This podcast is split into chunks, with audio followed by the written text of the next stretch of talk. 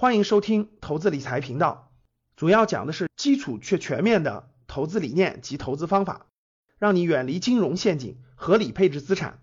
下面请听分享。还有一点呢，很多人就觉得，那这个我这个我这个学那个财商，我学那个理财是不是很重要？各位听好了，我我这个地方给大家梳理一下啊。那天给那个财商班讲说，稍讲一个概念，大家必须明白，也让大家理解一点。各位，财商和理财不一样，很多人不明白这个道理。我给大家画张图啊，看，财商就相当于我画的这个这个圆一样。财商的范围是什么？它包含主动收入和被动收入。这个是主动收入，这个是被动收入，它俩是不一样的啊。财商既包含主动收入，也包含被动收入。理财主要指的是什么？靠资产的收入，就是靠钱生钱，靠钱生钱，靠资产赚钱。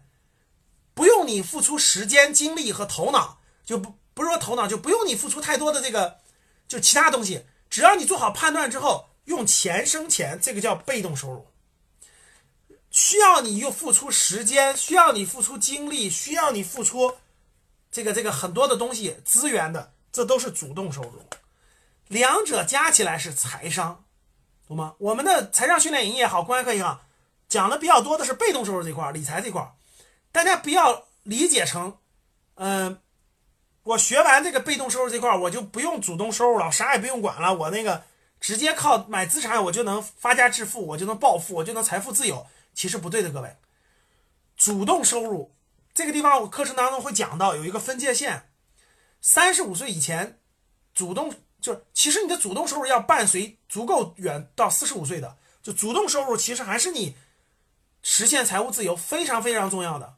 被动收入是保障你，就是在你四十五岁之后的时候，它就重要了，而且它越来越重要了。但是在年轻的时候，或者在正常情况下，主动收入还是主要的。所以别想的是那个，哎，这个我这个我这个我靠这个钱生钱，靠靠什么炒股，靠什么炒房，靠什么东西我就变得更富有了。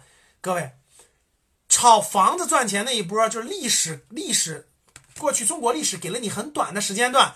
过去十五年是吧？过去二十年买房子获得点暴富了，但是你没有主动收入，手里积攒那么本金首付款，你也没有炒房的资格，对不对？同样道理的，如果你手里没有个几十万，没有个那啥钱，就被动收入资产给你机会你也把握不住。所以各位，主动收入还是个最主要的。我们的我们的课程是既包括主动收入，也包括被动收入，两者的来源都给你都要讲的，这是财商。大家不要抱着那个想法说。我只要会了那个被动收入，我就什么财富自由，我就赚更多钱了。不是的，两条腿都要走路，主动收入还是主要的，被动收入是提前学习、提前布局。四十五岁以前主动收入为主，四十五岁以后慢慢就是被动收入为主。等你六十岁以后，你要是活到九十岁，对吧？那六十岁到九十岁这三十年，那肯定是被动收入为主啊。你没有工作能力了，就跟前两天我们有篇文章写的很好。就比如说一个国家，就比如说一个国家，它有石油，但它的石油采三十年就没有了。所以如果采完石油以后，这些钱就花掉了，那它就会越活，就这三十年活得好，后面是不是就变穷了？所以挪威做的就特别好，就是我拿买我我我拿我现在能赚的钱，我去购买资产，能保障我这个国家的国民活得更久。个人也是一样的，个人和国家是一样的。国家就是我卖资，像沙特这种，我卖资源卖完了不就完蛋了吗？我得拿卖资源这些真金白银去购买时间能更久的资产。同样道理，一个人也是，我们的工作能力主要是在五十五岁之前，五十五岁之前赚那么多钱，赚那些钱干嘛？把它变成资产，保障我五十五岁到九十五岁。假设你能活八十五岁啊，就五十五到八十五这三十年不工作也有收入来源，也有现金流，是这个问题。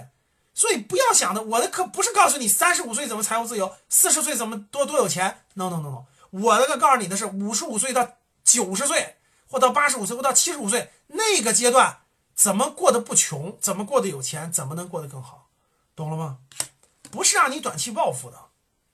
如果你已经资金量比较大了，能保证你的，我可以合理的家庭资产配置。我们的课是长期的，是有个规划，是站在人生的规划角度的，不是站在咱们老师学了这课三年以后就变富人了，那纯粹是抽中彩票，那是不科学的，明白了吗？想参加投资理财公开课，请加助理微信幺七零八五九九零零零二幺七零八五九九零零零二，与我们一起提升财商智慧。谢谢。